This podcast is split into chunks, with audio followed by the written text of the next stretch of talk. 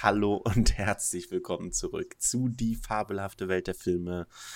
Zurück zur Herr der Ringe, zum dritten Teil von Die Rückkehr des Königs. Schön, dass ihr wieder eingeschaltet habt. Ich freue mich auch heute natürlich ganz besonders darauf, dass ich diesen Podcast gemeinsam mit Gernot machen kann. Gernot, cool, dass du diese unerwartete Reise heute wieder mit mir aufgenommen hast. Das war jetzt aber eine richtig schlechte Referenz zum Hobbit. also, ja, ja, ja, ja. Und wir haben ein Zeitfenster geschafft, wo wir beide nicht krank, also so krank sind, dass wir einen Podcast aufnehmen können. Das ist schon mal von Vorteil. Also mit kleinen Kindern ist das nicht so einfach. Mhm. Ähm, ja, heute ohne Intro. Wir starten direkt rein in den Film und holen euch wieder da ab, wo wir euch letzte Woche ähm, zurückgelassen haben. Wir sind bei Gandalf und Pipin in Minas Tirith. Ähm, wir haben letzte Woche über den Hexenkönig von Angmar gesprochen und ähm, erfahren jetzt von Gandalf letztendlich, dass ihm eine Stadt in, an der Grenze von Mordor letztendlich ähm, gehört, die unter seinem Befehl steht, und zwar Minas Morgul. Und direkt springen wir hin ähm, zu ähm, dieser Szene, wo Frodo, Sam, Sam und Gollum vor den Toren von Minas Morgul stehen. Ich finde es hier sehr schön gelöst, dass sie letztendlich über Minas Morgul sprechen und dann die Stadt auch direkt zeigen und uns dann letztendlich auch zeigen, wo Frodo und Sam jetzt gerade wieder unterwegs sind. Genau, also auch wieder, finde ich, schön gemacht, dass sie äh, so ein bisschen eine Gleichzeitigkeit zwischen den verschiedenen Erzählsträngen herstellen, ähm, weil man halt quasi sieht, wie Gandalf und äh, Pippin ja auf der Stadtmauer von Minas Tirith in die Richtung, in das Tal, das man von dort aus sieht, wo jetzt Frodo und Sam gerade sind, rüber guckt. Und wieder wird es klar, dass die gar nicht so weit auseinander, also voneinander entfernt sind. Und ist halt auch cool ähm, filmisch umgesetzt, ne, weil wir haben es ja schon letzte Folge angesprochen. Es ist eigentlich in den Büchern so, dass äh, Frodo und Sams Geschichte getrennt von der Geschichte der anderen erzählt wird. Also da muss man immer so ein bisschen, gibt es immer im Buch auch Referenzen, wann was gerade bei den anderen passiert, aber im Film geht das halt nicht so gut. Und das hat Jackson super gelöst. Ich finde den Look von Minas Morgul ultra stark.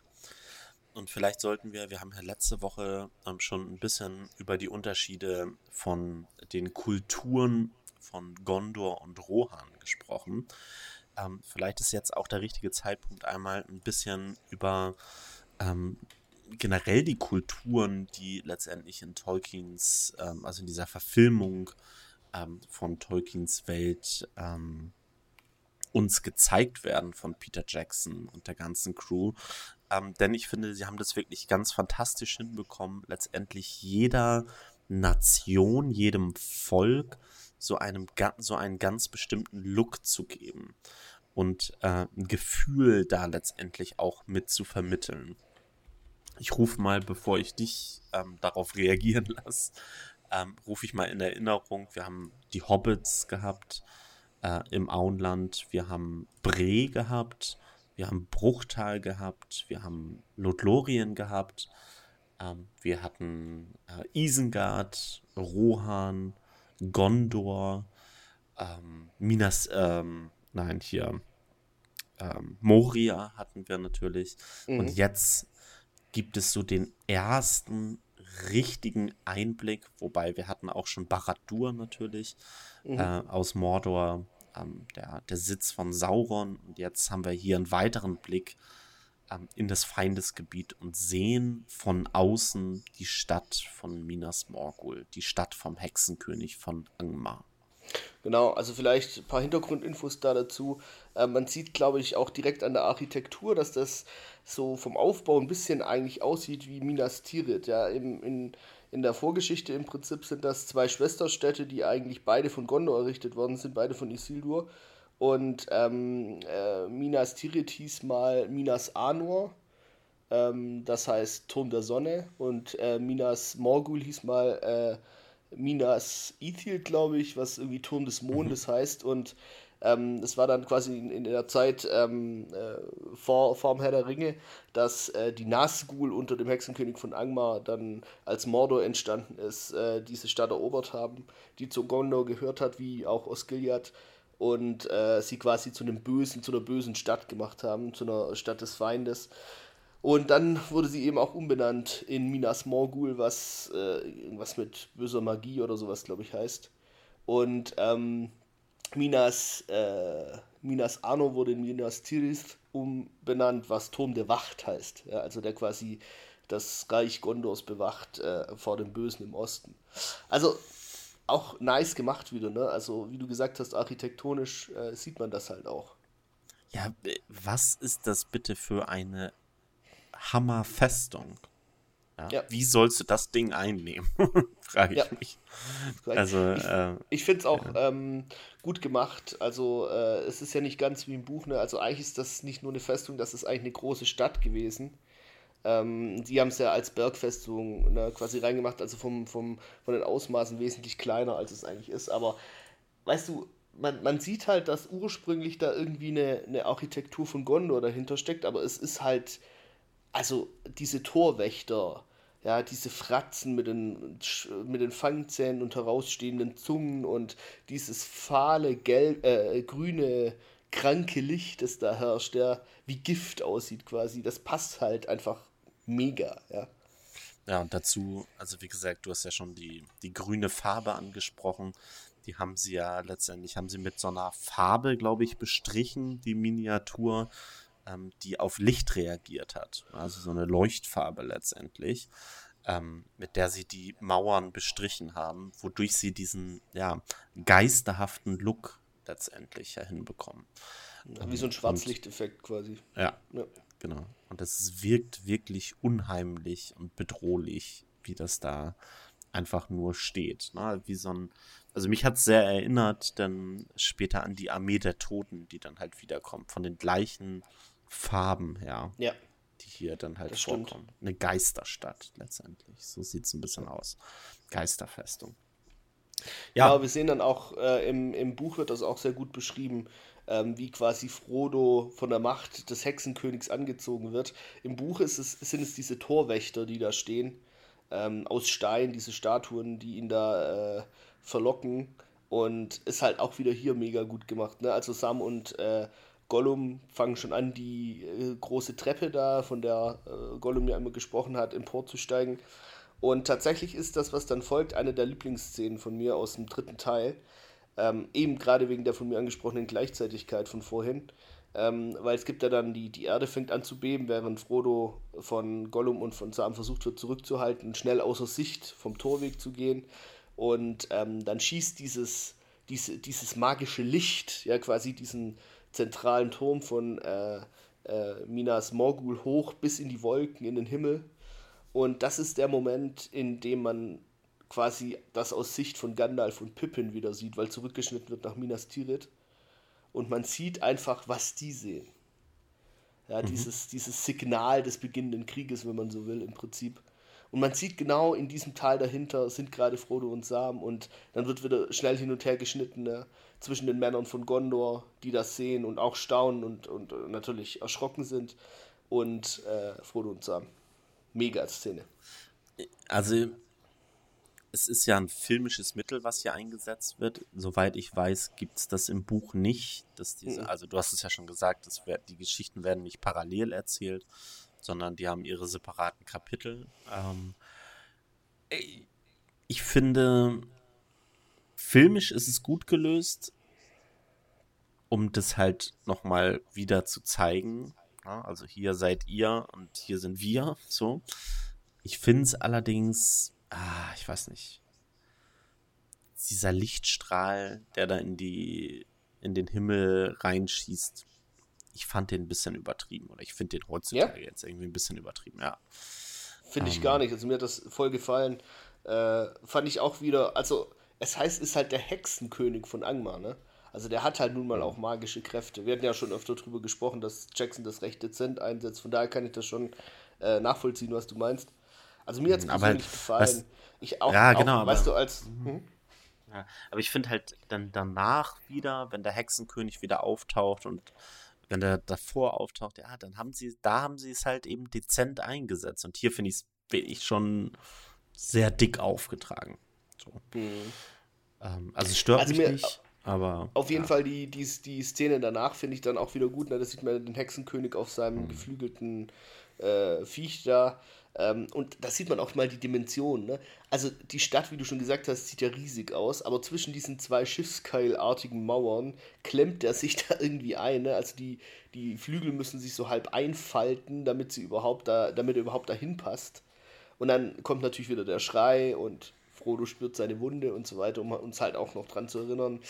Ähm, ich finde halt, das ist gut gemacht, weil man da auch die wachsende Macht von Sauron und, und auch dem Hexenkönig, das geht ja konkurrent miteinander, halt sieht. Und ja.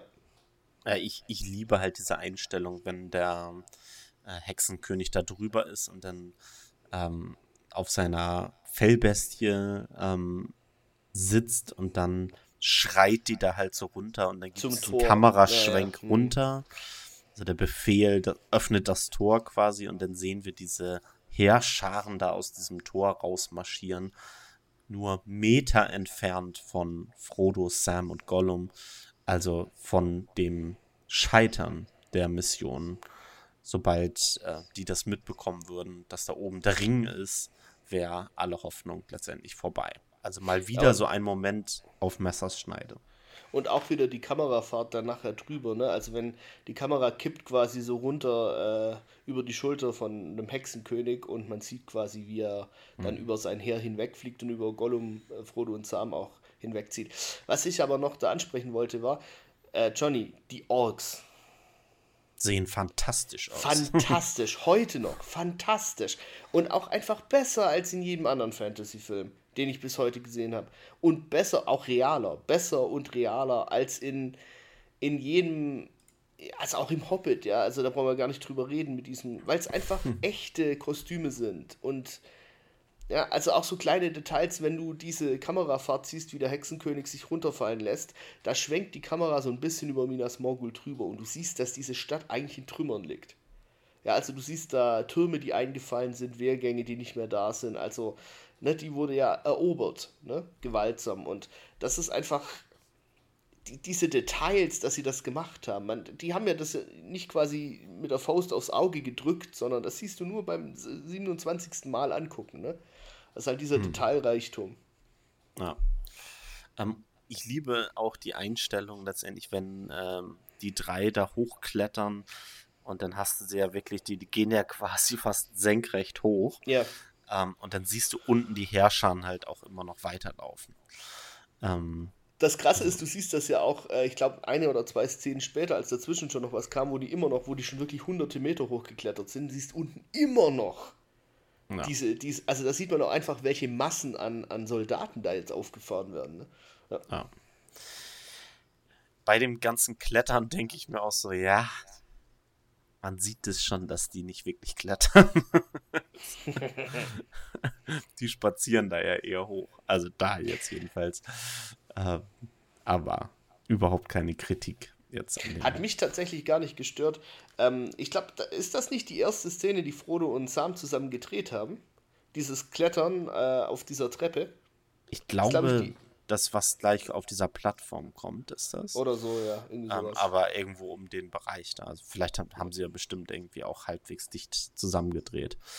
Ähm, ja, wir bekommen jetzt ähm, im Folgenden auch schon während des Kletterns ähm, von Gollum halt wieder ähm, die Erinnerung, ne? ja, ja, immer weiter, immer weiter, immer höher und dann irgendwann in den Tunnel rein. Ähm, und wir sehen immer wieder, bis es gleich zur kompletten Eskalationsstufe ähm, kommt, sehen wir, wie Sam das mitbekommt und Frodo nichts mitbekommt. Ja.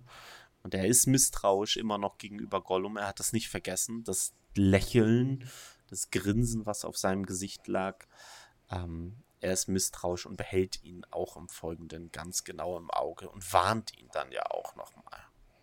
Ja. Ähm, was Frodo auch wieder sieht. Und dann Ja, letztendlich äh, bekommt Gollum das wieder mit. Ah, die sind sich nicht so wirklich einig. Ähm, da kann ich äh, noch weiter dran arbeiten. Ist aber auch eine Verhaltung, äh, eine, eine, Änderung im Verhalten von, von Sam zu erkennen, findest du nicht? Also er sagt ja auch, weißt du, er hatte immer versucht, Frodo davon zu überzeugen, dass er böse ist. Und jetzt hat er es irgendwie akzeptiert, das wird nichts mehr. Und jetzt sagt er halt, als Frodo ihn fragt, äh, ja, was war denn das gerade? So, hm, nix, hab nur was klargestellt. Kleine Unterhaltung. Klettert weiter, ja genau. Kleine, net, nettes Pläuschen unter Freunden. genau, ja, gute Szene. Und dann schneiden wir zurück nach Minas Tirith und Gandalf, der alte Strippenzieher, ist wieder dran, seine, seine Bauern und Soldaten einzusetzen hier. Und er will von Pippin, ähm, dass er die Leuchtfeuer von Gondor entzündet und Rohan quasi um Hilfe ruft. Äh, das höchste Eisenbahn, das weiß er und er ist ja gerade in der Sackgasse mit Denethor, weil er ihn, weil er nicht auf ihn hört und zu stolz ist. Und deswegen soll Pippin hochklettern und You must not fail me. Finde ich dann immer so süße Szenen auch immer. Ne, also auch während der Szene davor, wo Minas Morgul quasi entzündet worden ist, so. Ähm, siehst, siehst du ja diese Szene, wo Pippin dann auch Angst bekommt ne, und Gandalf seinen Arm dann um ihn legt. Ne. Er, er, er kackt ihn ja auch oft an, ne? Fool of a Tuck. Hm. Wirf dich nächstes Mal selbst hinein, sind für dich und deine Dummheit los und so. Aber wenn es dann hart auf hart kommt, ist er halt schon, ist halt Gandalf dann. Ne? Ja. ja. Ähm, übrigens, ähm, ich weiß nicht, ob ich es beim letzten Mal erwähnt habe, ähm, viele der ähm, Szenen, die sie in Minas Tirith gedreht haben, haben sie tatsächlich im Helms Klamm Set auch gedreht. Sie haben das gleiche Set einfach nochmal wiederverwert, äh, wiederverwertet ähm, und haben es einfach weiß angestrichen. also weiß sehr ja. angestrichen. Clever. Als das Helms Klamm Set, ähm, um es einfach zu recyceln nochmal. Ja. Ähm, dann sind wir in Osgiliath aus Gilead, das haben wir ja vorher schon mitbekommen, ähm, mit Faramir ist ähm, ja letztendlich eine Stadt, wobei eher eine Ruine mittlerweile, ähm, weil dort einfach unzählige ähm, Kämpfe passiert sind rund um diese Stadt. Und es ist die Stadt, die am, ich glaube, es ist der Anduin, müsste das ja sein. Genau, das liegt. ist der große Fluss. Ja der große Fluss, ähm, der letztendlich ähm, vor Minas Tirith liegt, also der die ganzen Ork-Herrscharen trennt von Minas Tirith. Und ja, dort, also Osgiliath ist quasi in der Mitte zwischen Minas Tirith und Minas Morgul. Ja, so könnte man genau. sagen. Und ähm, dort ist Faramir, der Bruder von Boromir und Sohn von Denethor, stationiert. Ähm, der soll da letztendlich ähm, die Stadt verteidigen mit lächerlich wenig Menschen, Soldaten. Und dann haben wir ähm, ja diese, also wir sind in der Nacht, wir haben diese Unruhe, die es da letztendlich gibt. Man spürt irgendwas, also wir wissen ja, die Armee kommt, die Armee aus Mordor kommt. Äh, wir haben sie jetzt aber noch nicht wirklich in Aktion gesehen. Wir wissen jetzt nicht, es ist ja eine große Herrscher gewesen. Äh, wie werden die sich jetzt annähern? Werden die da mit äh, wie, wie, in Helms Klamm auf den Boden hauen oder werden die durchs Wasser schwimmen?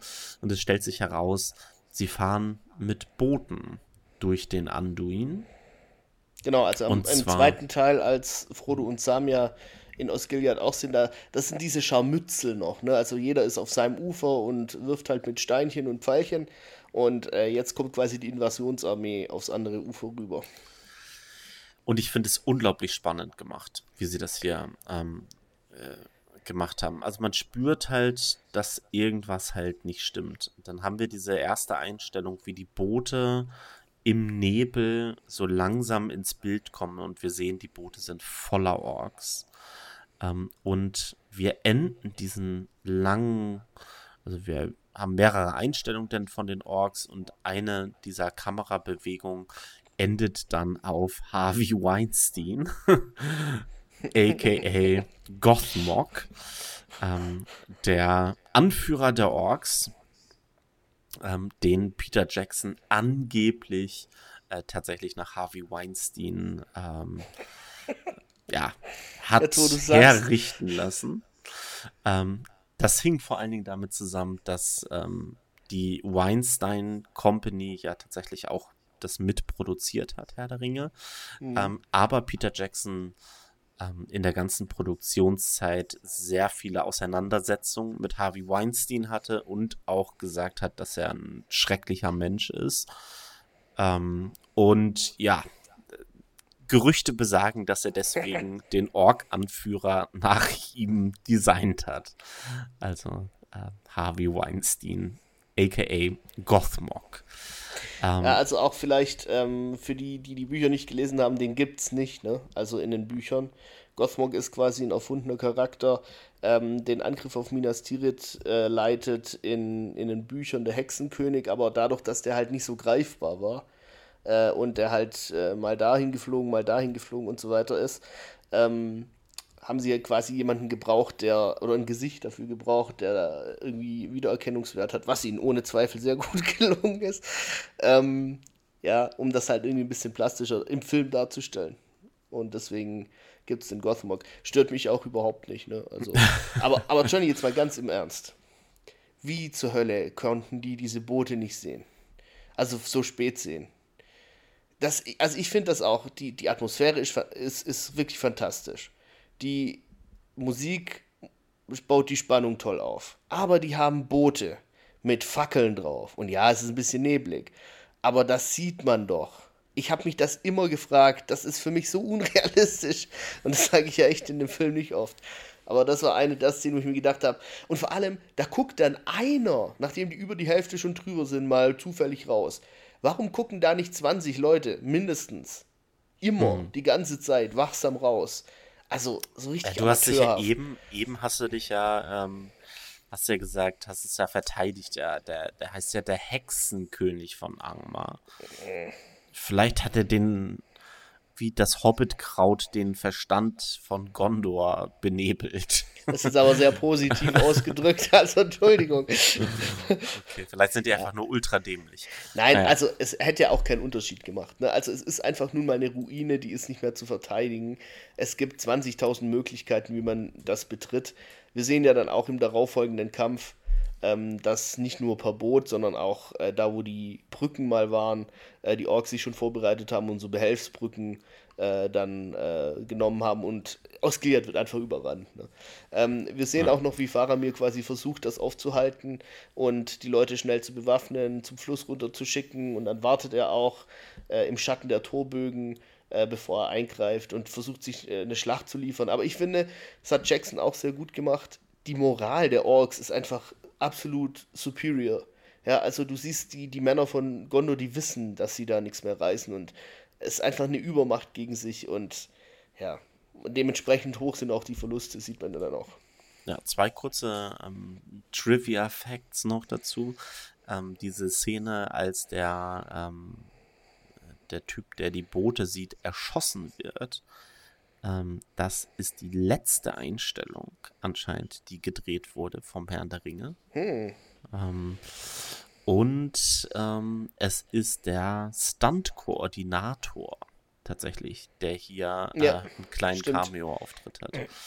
Ähm, und ähm, in der folgenden Szene sehen wir, wie ähm, die ähm, Soldaten von Gondor sich ähm, vorbereiten für den Kampf. Und da haben wir eine Person, ähm, die gibt die Speere an die Soldaten raus. Und das ist ähm, Royd Tolkien, der Urenkel von Tolkien, von John Ron Roy Tolkien.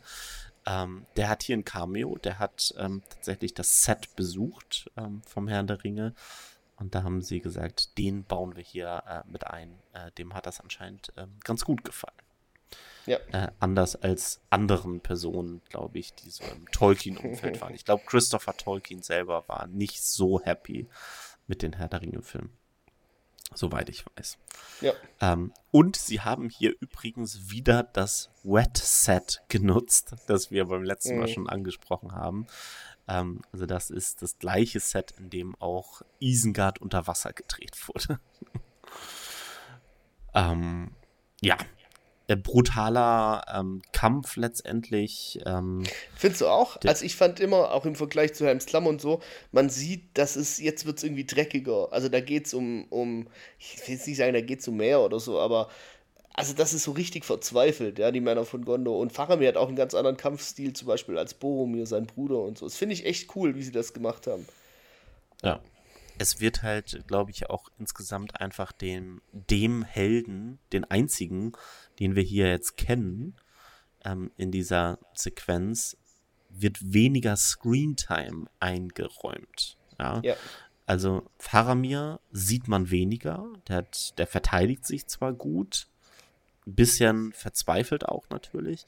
Aber wir sehen die ganze Zeit Orks, wie sie Leute töten, wie sie Soldaten töten. Ja. Ähm, dann sehen wir kurz Faramir, wie er auch überfordert ist. Dann sehen wir wieder Orks. Ähm, das heißt, allein in der Screen Time, ja. der, der Zeit, die jeder Charakter bekommt, äh, können wir halt auch dieses überrennt, überrannt werden letztendlich sehr gut ähm, erkennen. Ja, und auch, ne, wenn man jetzt vergleicht, das sind ja die Ranger von Faramir, also die Waldläufer, sind ja äh, zur Verstärkung aus Gileads gekommen. Und es ist halt einfach, dass die für diesen Kampf nicht gewappnet sind. Ne? Also, das ist, äh, die haben keinerlei schwere Rüstungen, die haben nur Klamotten. Äh, dementsprechend, äh, ich meine, die Soldaten, die die Rüstungen haben, machen auch keine bessere Figur jetzt groß, aber äh, wir hatten ja diese andere Kampfszene, wo die Olifanten das erste Mal im zweiten Teil auftauchen und da sind die Waldläufer eben in ihrem Element, ne, aus dem Hinterhalt angreifen mit Pfeil und Bogen, machen da eine komplette Kompanie nieder. Ähm, aber eben jetzt hier im Close Quarter äh, Kampf halt nicht und es ist halt so eine Notbehelfstruppe, ne, die da irgendwie zusammengetrommelt wurde, um noch Osgiliath sinnloserweise zu halten. Ja. Ja, bevor wir das Ende des Kampfes mitbekommen, springen wir wieder zu Gandalf und Pippin und äh, bekommen es mit, dass Pippin erfolgreich das Leuchtfeuer entzündet hat. Und hier muss ich jetzt mal wieder einen Shoutout geben an Howard Shaw. Ich liebe diese Musik ähm, bei dem Entzünden der Leuchtfeuer. Ähm, wie wir denn letztendlich sehen, wie ein Leuchtfeuer nach dem anderen entzündet wird ähm, ja, Mit dem so Gondor-Thema, ne? Das ist genau. halt mega. Ähm, also.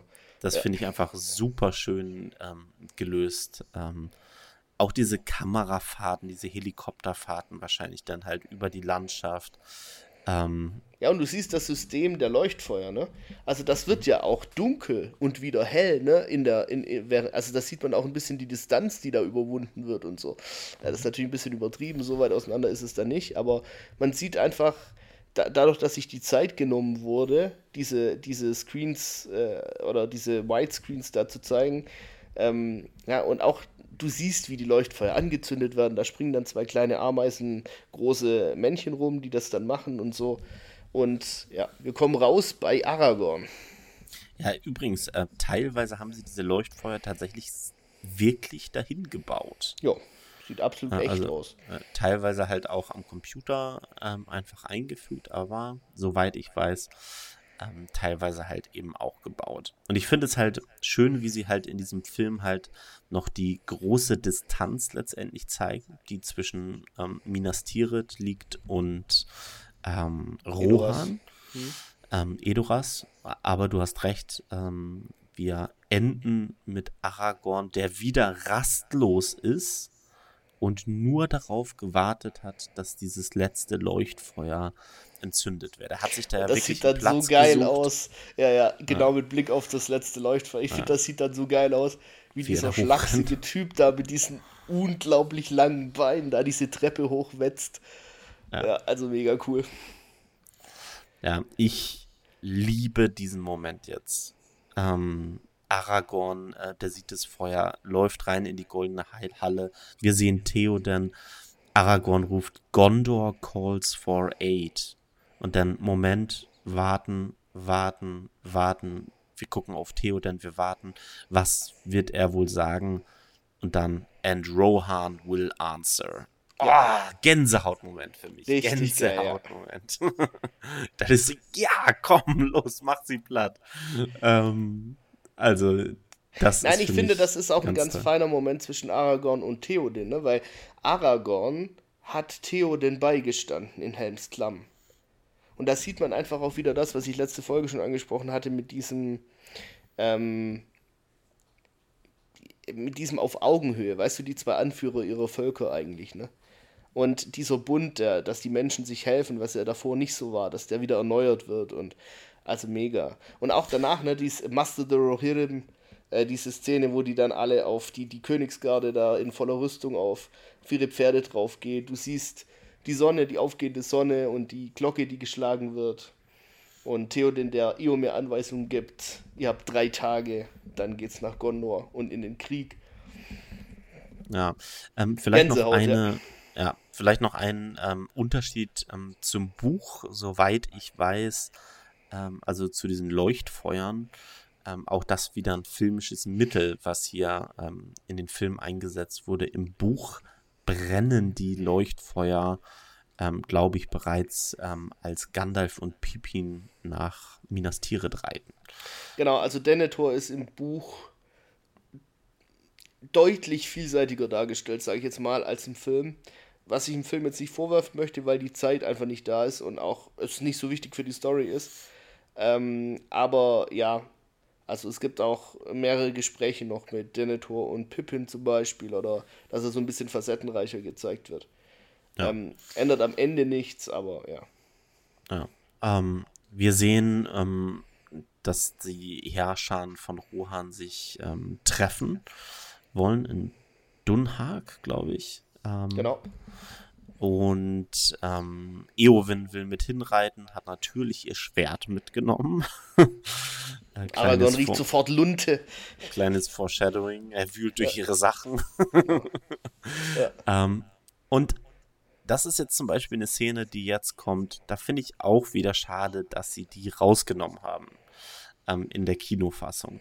Ähm, du meinst, dieser Mary, Moment, seine Dienste anbietet? Ja, mhm. ja weil, also. Ich finde vor allem, das ist halt ein Pendant zu Pippin, ne? Der das, die dienen jetzt beide den, den, den Herren der Menschen, ja, also einmal Rohan, einmal Gondor. Und das ist auch wichtig für das Ende, ne? Oder für die. Für ja, und weiter, ich finde es halt, ja. ich finde es auch für den Charakter von Mary halt wichtig. Ja. ja. Ähm, der wurde in der Kinofassung extrem rausgekürzt aus dem ganzen dritten Teil. Ähm, die ganzen Momente von Mary finden einfach quasi nicht statt. Die jetzt, also der Moment hier, die folgenden Momente in der Vorbereitung, glaube ich auch, und später dann halt auch in Minas Tirith auf den Schlachtfeldern von Pelennor. Ähm, auch da wurde das so extrem runtergekürzt von ihm und ich finde, man gibt ihm hier jetzt auch einfach wieder eine Aufgabe. Ähm, ich finde genau, das ist ja nach dem, auch toll. Ja. Ja, der ist ja nach dem Verlassen von Pippin und Gandalf halt, der äh, hatten wir ja letzte, letzte Folge auch angesprochen, da sitzt der oben, guckt ihm nach und sagt, jetzt sind alle weg. Frodo, Sam, Pippin und jetzt bin ich alleine. Der hat ja im Prinzip gar keine, gar keine, gar keinen Purpose mehr, ne? Also, und äh, gibt sich jetzt selbst neuen. Also, ja. gute Szene, ja.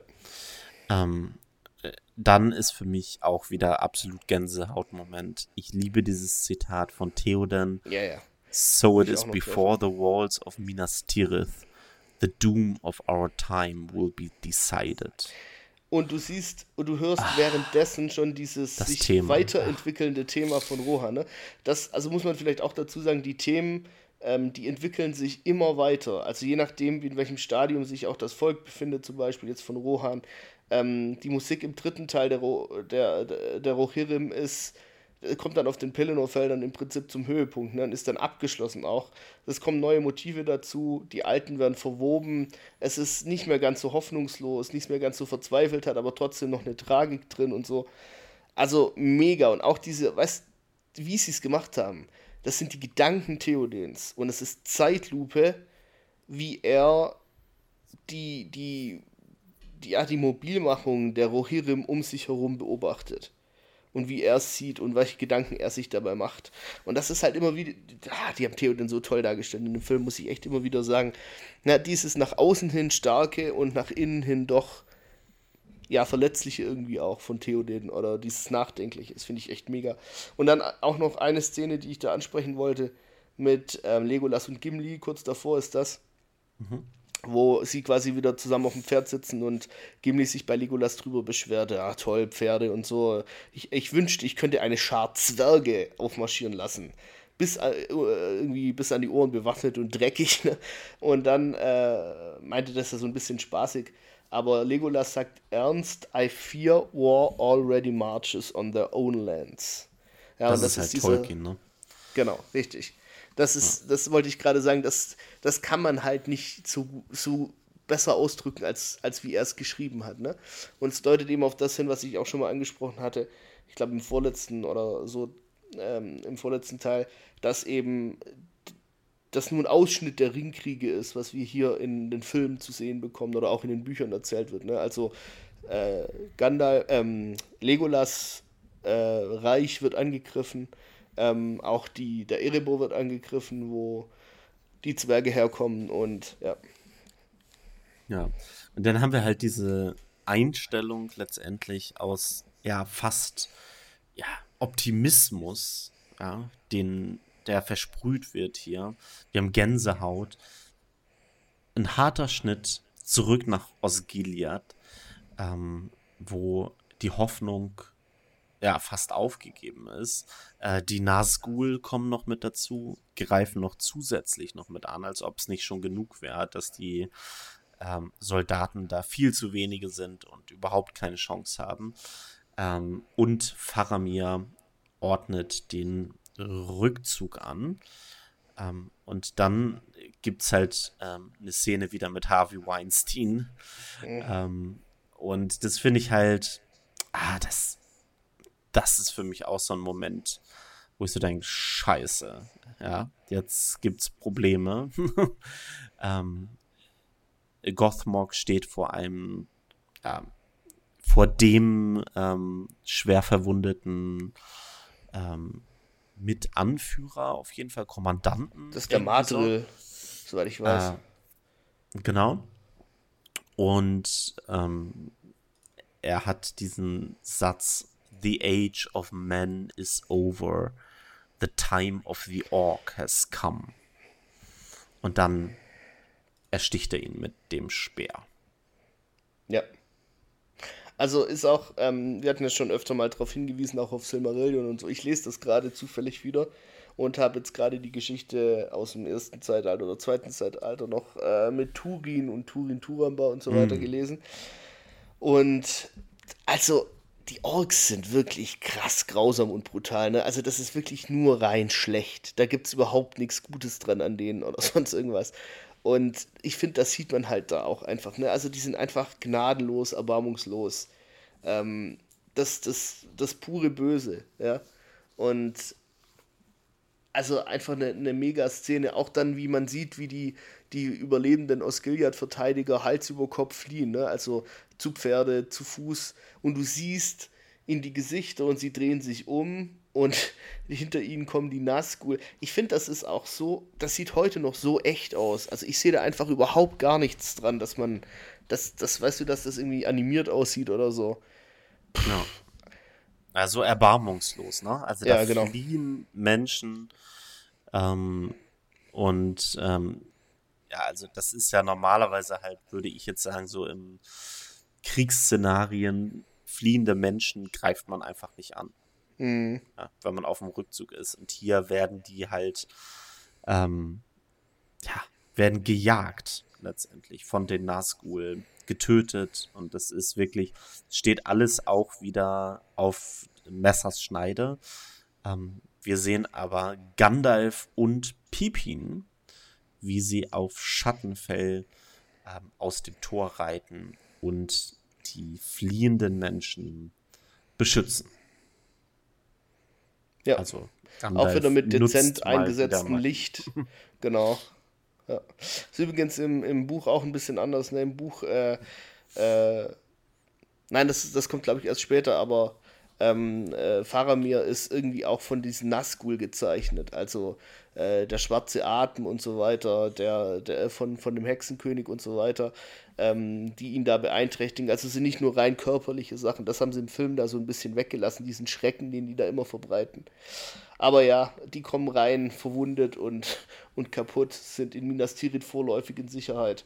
Und Faramir und Gandalf sprechen miteinander.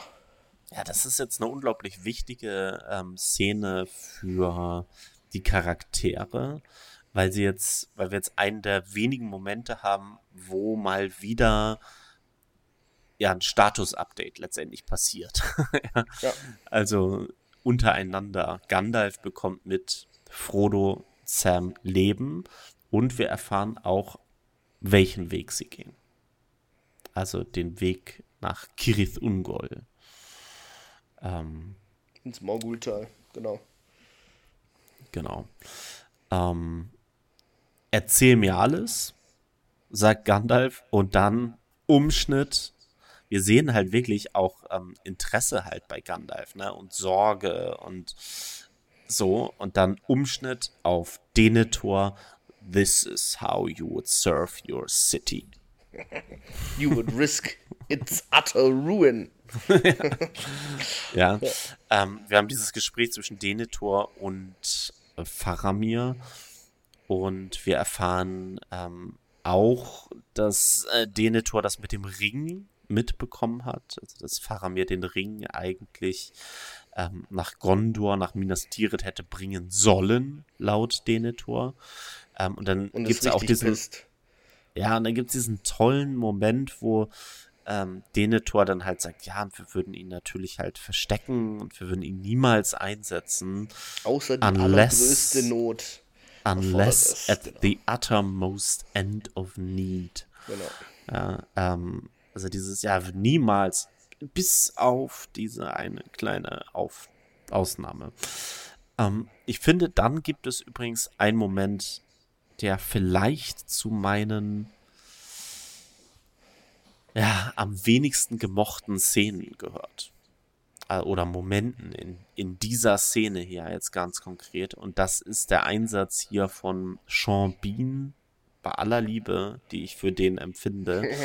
ähm, in dieser Szene finde ich das zu dick aufgetragen, wie er da im Hintergrund letztendlich irgendwann dann halt so erscheint und Denethor scheint in diese Vision von ihm zu haben und dann ähm, denkt Faramir, oh, er findet mich doch ganz toll und dann verschwindet Boromir und dann wird Denethor wieder sauer. Also das finde ich filmisch schwach gelöst, muss ich ganz ehrlich sagen. Äh, gefällt mir gar ich nicht. Ich geil. Also mir gefällt oh. das total. Und zwar, weil ich finde, also erstmal John Noble spielt das so geil, finde ich. Und ähm, also, weißt du, wir haben auch die Bücher gelesen und wissen, wie Denethor so drauf ist. Aber ich finde, es ist halt nicht so wirklich Platz gegeben worden, was das mit Faramir macht bisher. Sondern da hatten wir einmal diese Rückblende im zweiten Teil zu dieser Osgiliath-Feier, aber halt das noch nicht, also das ist ja grausam, ne, als Vater. Und ich finde, ja, es wird auch halt Denethors Wahnsinn. Der, der ist wahnsinnig vor Schmerz und auch, also ist auch dementsprechend ist es ja, zieht sich durch Tolkiens Werk komplett durch. Wenn jemand wahnsinnig vor Schmerz ist oder Verlust oder sonst was, dann ist das immer eine Schwäche und dann ist man empfänglich für die Einflüsterungen von äh, Melkor oder Morgoth oder Sauron oder wie die Bösewichte eben heißen. Und das, äh, von daher passt es für mich, ist stimmig für mich. Ja, aber weißt du, es, es kommen ja auch im Folgenden noch diverse Szenen, wo das deutlich ist, was der von Faramir hält. Hm. Oder er sagt halt in, in der nächsten Szene, zu der wir gleich kommen, sagte mir, ähm, du hättest dir gewünscht, dass ja, ja. Ähm, ich gestorben wäre. Und Boromir ähm, nicht. Und Boromir ja. nicht. Und dann so sagt er, ja, so deutlich ist das doch schon da, dass ich das hier jetzt einfach nicht gebraucht hätte. Mhm. So. Ich finde es einfach auch so von der Art und Weise, wie sie es inszeniert haben, einfach schwach. Weißt du, also dass sie es zeigen, finde ich okay. Aber so, weiß ich nicht, was hm. ich auch äh, in der Szene aber wichtig finde, ist, dass, also Denethor ja so spöttisch über Faramir sagt, du hast von jeher immer äh, gewollt, dass du wie die altvorderen Könige gütig und so weiter erscheinst und so. Äh, und das ist aber halt so. Also Faramir ist wahrscheinlich der vom Gemüt her der edlere der beiden Brüder. Ja, also im Vergleich zu Boromir. Und ähm, der weniger strenge, der weniger, der, der mehr großherzige und vielleicht auch im Kampf nicht der stärkere, aber er ist halt ein, ein er hat ein bisschen eine feinere, vielschichtigere Persönlichkeit als Boromir, wie ich finde. Wobei ich die Persönlichkeit von Boromir tatsächlich deutlich interessanter finde. Ja, ja, definitiv. Ja. Aber ich finde ja. immerhin, dass sie, sie haben ja die Persönlichkeit von Faramir im Film schon ein bisschen interessanter gemacht als im Buch. Ne, Im Buch ist es nämlich ja. so, dass Faramir sich ja relativ schnell entscheidet, äh, Frodo äh, ziehen zu lassen. Der nimmt den gar nicht mit nach Osgiliath und so. Aber ich finde, haben, dem haben sie schon ein bisschen mehr Tiefe verleihen können. Das stimmt. Ähm, ja, dann springen wir wieder ähm, zu Frodo, Gollum und Sam. Und ich glaube, das ist die Szene, von der du gesprochen hast. Mhm. Die erste Szene, die sie gedreht haben hier. Ähm, wir haben diesen Moment äh, auf diesem Plateau letztendlich. Alter, ähm, kameratechnisch so geil, oder? Ja. Und da haben wir auch, äh, genau, also da haben wir erstens diesen Moment, wo wir unten immer noch die Herrscher weiterlaufen lassen. Also wenn man genau hinguckt, man ja. sieht Minas Morgul nochmal deutlich weiter von oben. Und du siehst jetzt auch, dass es eine Stadt ist. Das hast du davor mhm. nicht gesehen. Ja. Du siehst wirklich, dass es auch außerhalb der Mauern Ruinen und Häuser gibt und alles sieht alles, das sieht aus wie eine geschleifte Festung. Also wie eine, die äh, erobert und auf die Grundmauern im Prinzip reduziert worden hat, ist. Wie gesagt, auch hier wieder in der, in der Einstellung Ähnlichkeiten zu Minas Tirith. Ja, mit den verschiedenen Ebenen. Ja, genau. genau. Ja. Ähm, ja, hier haben wir dann diesen Moment, Frodo klettert hoch, ähm, Gollum erblickt den Ring und äh, Sam wird ähm, misstrauisch, weil wir auch eine Reaktion von Gollum bekommen, der den Ring sieht, nur danach greifen müsste. Äh, Sam zieht das Schwert und dann zieht Gollum ihn Frodo doch hoch und lässt Sam einfach natürlich unten alleine äh, hochkommen, der deutlich auch äh, seine Schwierigkeiten damit hat. Ähm, und nutzt aber, die Zeit, um Frodo einzuflüstern, richtig. dass Sam den Ring haben will. Aber Johnny, das ist jetzt eine Szene, die ich doof finde. Die gefällt mir überhaupt nicht, weil es macht keinen Sinn, dass Gollum den Ring nicht nimmt. Mhm. Warum nimmt er ihn nicht? Warum reißt er ihn Frodo nicht vom Hals und geht? Er ist deutlich fitter, deutlich schneller als die beiden. Frodo versperrt Sam ja den Weg und sie sind, also beide Hobbits sind zu schwach, um ihn verfolgen zu können. Das finde ich schlecht noch, filmisch umgesetzt. Mhm. Vielleicht mhm. ist er noch zu sehr an den Schwur gebunden. Vielleicht ist, also, weiß ich nicht, also Come to Smeagol, sagt er ja auch ähm, vorher. Klar, es ist irgendwie auch ein bisschen so ein Spiel von ihm. Er ist sich ja relativ sicher, dass sein Plan halt auch aufgehen wird. Ähm, weiß ich nicht. Aber ich, ich kann schon verstehen, dass man damit seine Probleme hat. Hm. Naja, diese Einflüsterungen sieht man auf jeden Fall fallen auf fruchtbaren Boden. Man sieht auch, also äh, Frodo ist da schon nicht mehr ganz Herr seiner Sinne. Ne? Also der Ring hat ihn jetzt so, so stark schon beeinflusst, dass man tatsächlich sieht, dass das, das, also er ist sofort misstrauisch. Er glaubt das sofort, äh, dass Sam ihm den Ring abnehmen will. Du siehst dann, wie er misstrauisch nach hinten guckt und den Ring verbergen will vor Sam und so. Also, ja. ja. Wieder interessante Szene. Ja, wir springen wieder ähm, zurück nach Osgiliath. Die Stadt ist eingenommen. Wir haben ähm, dieses kurze Gespräch zwischen Harvey Weinstein und dem Hexenkönig von Angmar. Ähm, der Hexenkönig von Angmar hat überhaupt keine Angst ähm, vor Gandalf, während Gothmog da noch seine Zweifel hat. Also der Hexenkönig befiehlt den Angriff einfach auf die Stadt ähm, und immer, immer weiter zu gehen. Und dann wird er noch gefragt, ja, was ist denn mit dem Zauberer? Und der Hexenkönig antwortet einfach nur, I will break him. Ja, ähm, also furchteinflößend da. Ähm, diese Maske, die er da trägt, diesen Helm, den er da trägt und darunter einfach rabenschwarz ähm, nichts zu sehen.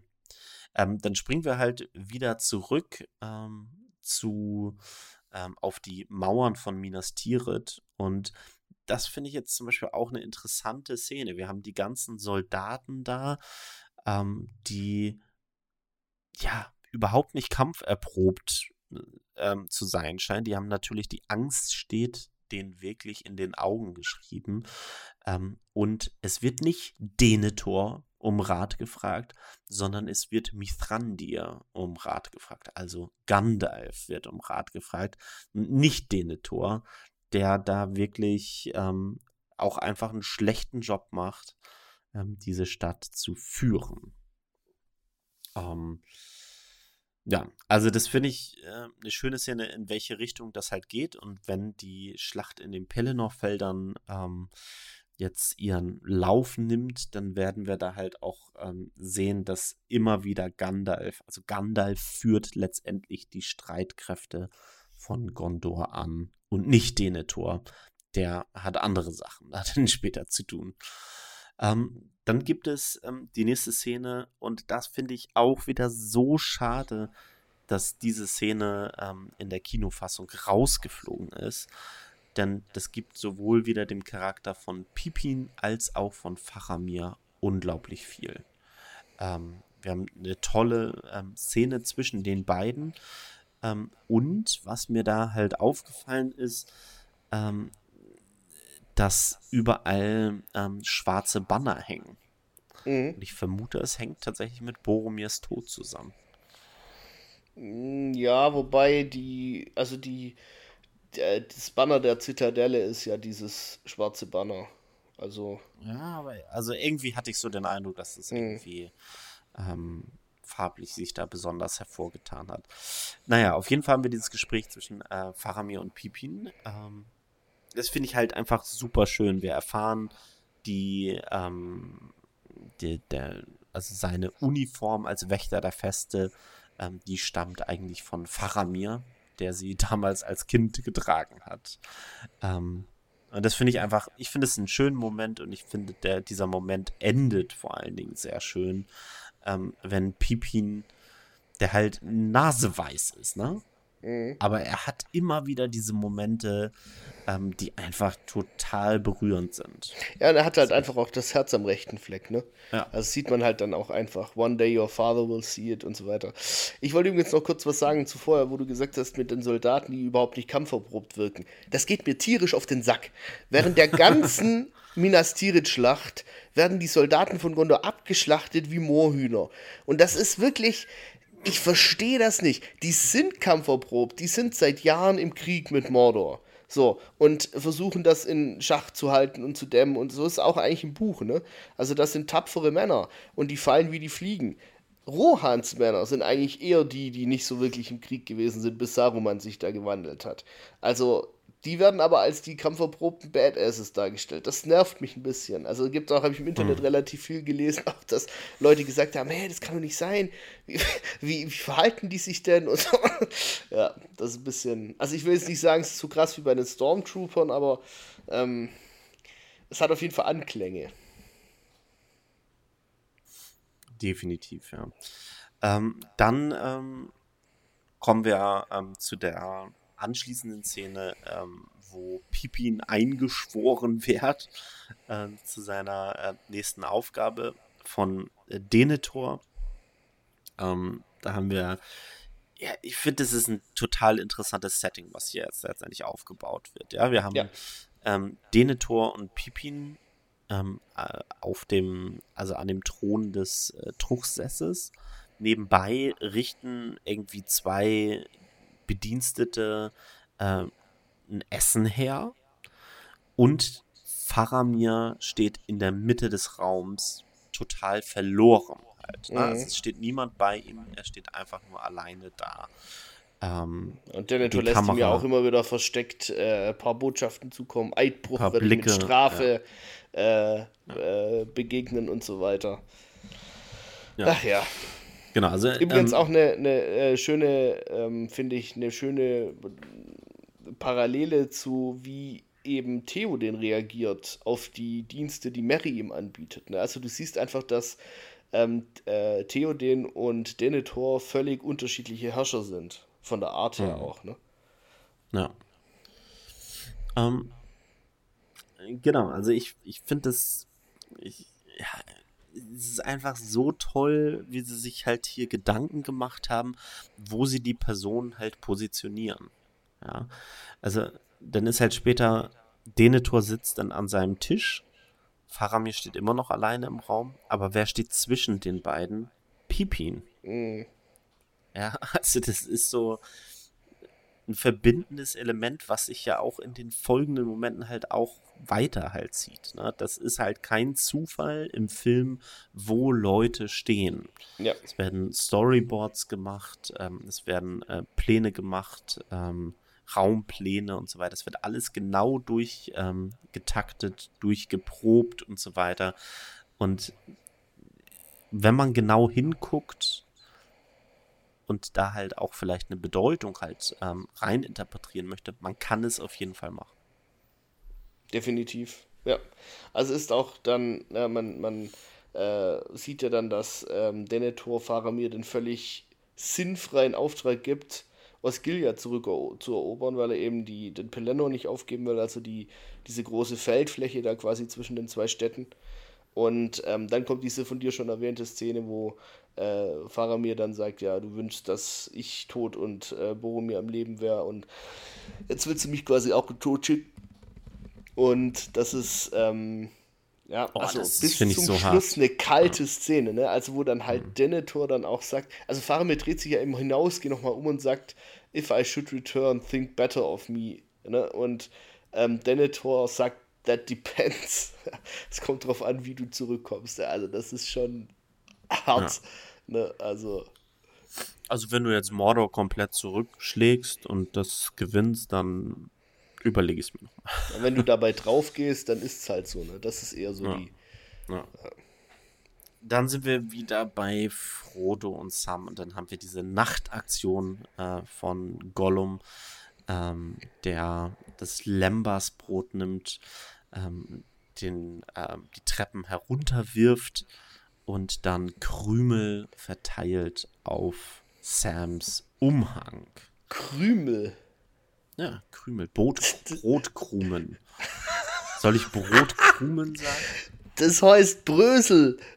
Brösel. Brösel, Brösel ist bei uns der, der, der Zeichner von Werner.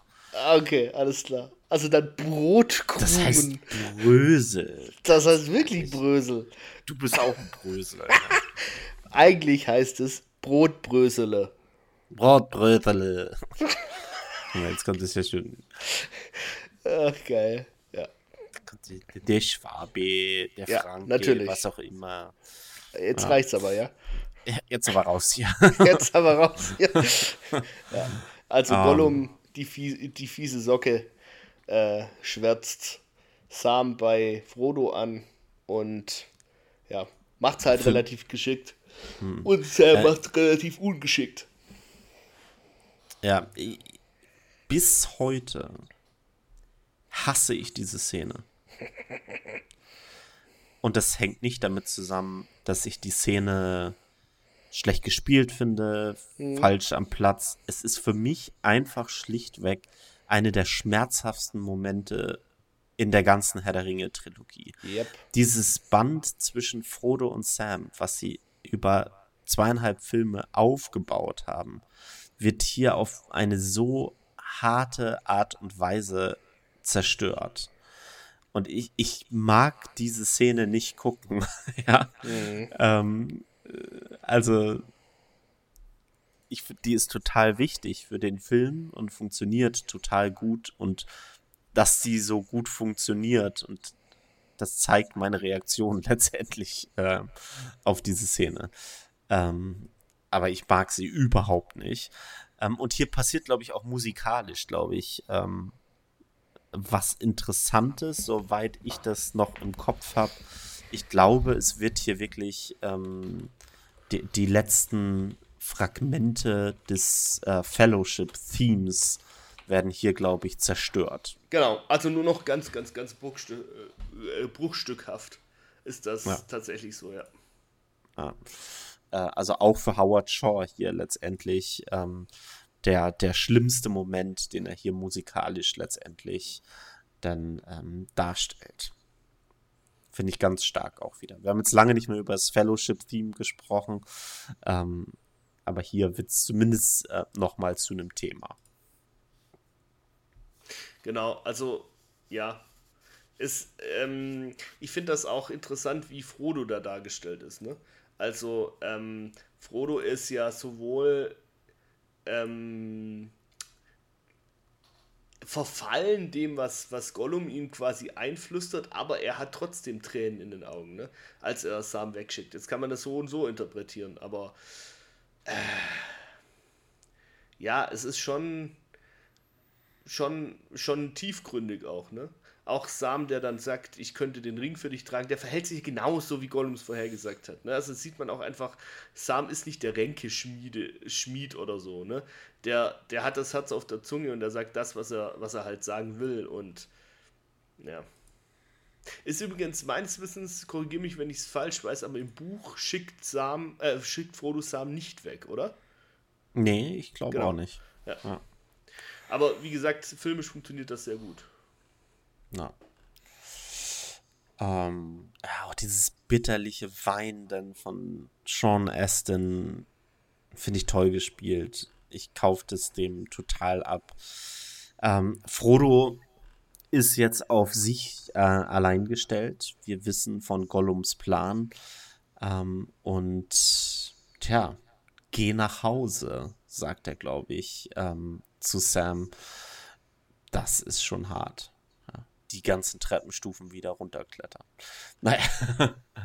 ähm, ja, an dieser Stelle, ähm, wo dieses Band zwischen Frodo und Sam äh, scheinbar zerbrochen ist, äh, oder zerbrochen wurde von Gollums Manipulation, mit Hilfe des Ringes natürlich, beenden wir die heutige Folge und freuen uns darauf, nächste Woche weiterzumachen mit dem dritten Teil zu Herr der Ringe. Wir sind natürlich gespannt, wie es weitergeht mit Faramir, mit Sam und Frodo und wann die Reiter von Rohan endlich ankommen.